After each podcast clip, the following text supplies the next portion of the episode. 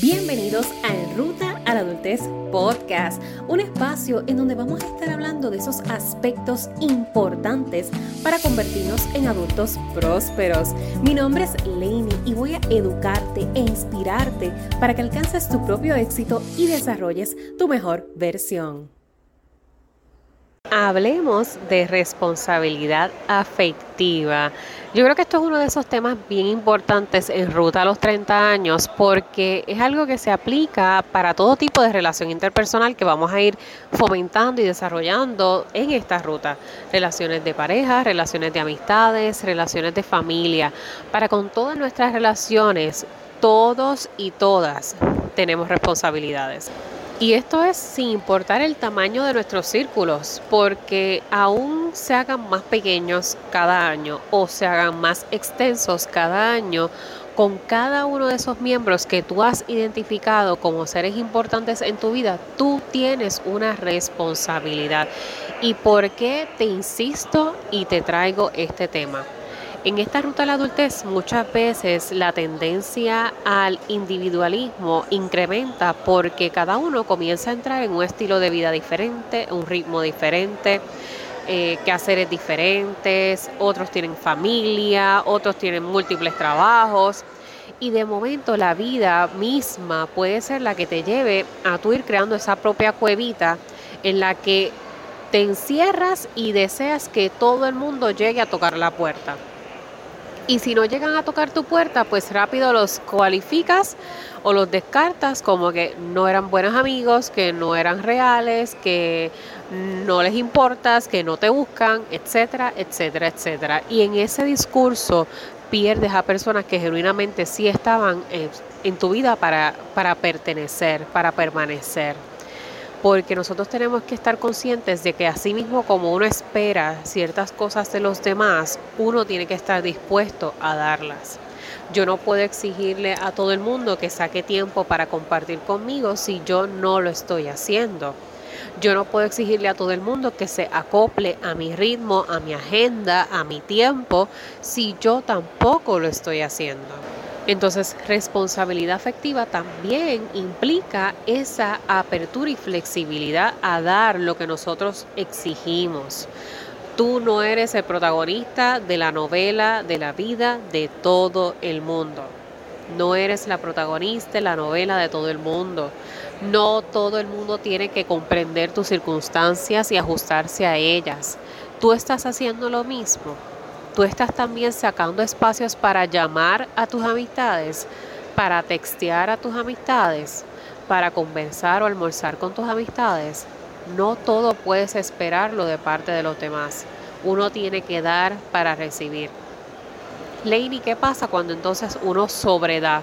Si yo soy siempre la que está buscando, pero a mí nadie me busca. ¿Qué pasa si yo soy la que siempre está dando, la que siempre regala, la que siempre busca? Sabes algo que si lo estás dando desde la genuinidad del dar, no te va a crear esa carga de conciencia. Porque cuando uno da libremente, como todas las relaciones deberían de aspirar a ser libres, en la libertad de nuestra relación, que reconozco que cada uno tiene responsabilidades distintas, yo te estoy dando porque genuinamente para mí es importante el darte, para mí es importante mostrarte que estoy presente, que si necesitas estoy aquí, aunque tú no me devuelvas el amor de la misma manera. Y eso te va a librar de muchas culpas, de muchos tragos amargos, porque vas a comenzar a fluir en tus relaciones libre de ataduras, libre de deudas, de que yo tengo, de que yo debo. Si en nuestras relaciones todos somos responsables de alimentarlas. Esto es un trabajo mutuo. Yo doy, tú das, tú aportas, yo aporto, tú me escuchas, yo te escucho. Siempre debe ser bilateral en todas nuestras relaciones, pero lo que quiero traerte con este episodio en particular y esta reflexión es que no permitas que te ciegue tanto tu vida adulta y responsabilidades que te alejes de tu también deber con tus amistades, con tus seres queridos, de buscarles, de llamarles, de escribirles. porque también es parte de tu responsabilidad afectiva en esa relación. Otro de los hábitos o de más bien de las destrezas que vas a ir adquiriendo en esta ruta a la adultez en tus relaciones es aprender a comunicar asertivamente. Aprender a comunicar lo que tú sientes, aprender a comunicar lo que tú necesitas. Tenemos que dejar de operar desde la adivinanza, que todo el mundo se supone que sepa ya lo que tiene que hacer, lo que tiene que decir, cómo tiene que correspondernos, cómo tiene que... Uno tiene que aprender también a pedir, desde la asertividad. Y el ser asertivos es no ser ni muy sublimes ni sumisos en esa comunicación, pero tampoco ser agresivos. Y yo poder ser asertiva me da la oportunidad de poder conectar emocionalmente con mis seres queridos, dejándoles saber a exactitud dónde estoy, cómo me siento, qué necesito, para dónde me muevo y de qué manera me pueden asistir. Las suposiciones destruyen relaciones. En el se supone, en el yo pensé, en el yo creía, en el esperaba. No puedes esperar lo que nunca fue pedido. No puedes esperar lo que nunca comunicaste. No podemos eh, vivir en este mundo de, de, las deducciones porque no somos adivinos. Aquí nadie lee la mente de nadie. Y eso lo vas a ir aprendiendo en esta ruta a la adultez porque vas a ver la importancia de poderlo practicar de esa manera, de tu ser clara en tu comunicación, de tu ser directa en tu comunicación, de realmente aprender a escuchar a las demás personas como tú quieres que te escuchen a ti, porque a veces esto también se da. Queremos que todo el mundo nos escuche, que nos podamos desahogar de nuestros problemas, pero cuando toca al revés, no estamos en esa disposición. Y eso es parte de la responsabilidad de nuestras amistades, de nuestras relaciones.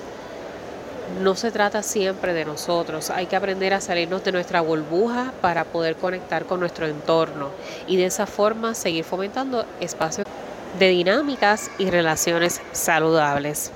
Y esto también lo vas a ver inclusive en las relaciones de pareja que vayas desarrollando. Hoy día mucho se, se ha aplaudido de cierta manera este dinamismo de que uno, porque como uno está viviendo sin ataduras, sin esa necesidad de entrar en compromiso en nuestras relaciones, pues puede que hoy esté, pero mañana ya no estoy. Y me desaparezco y me voy de la vida de las personas sin decir nada, sin despedida, simplemente me voy. Y eso afecta, afecta a la persona y afecta a sus futuras relaciones.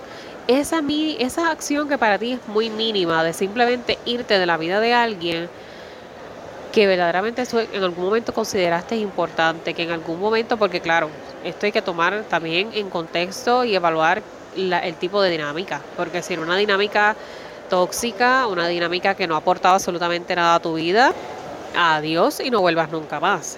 Pero si era una relación genuinamente que se alimentaba mutuamente, que era una persona que estabas comenzando a conocer, comenzabas a salir, de momentos hablaban todos los días, se texteaban todos los días y repentinamente te tiraste el ghosting, eso no es ser responsable.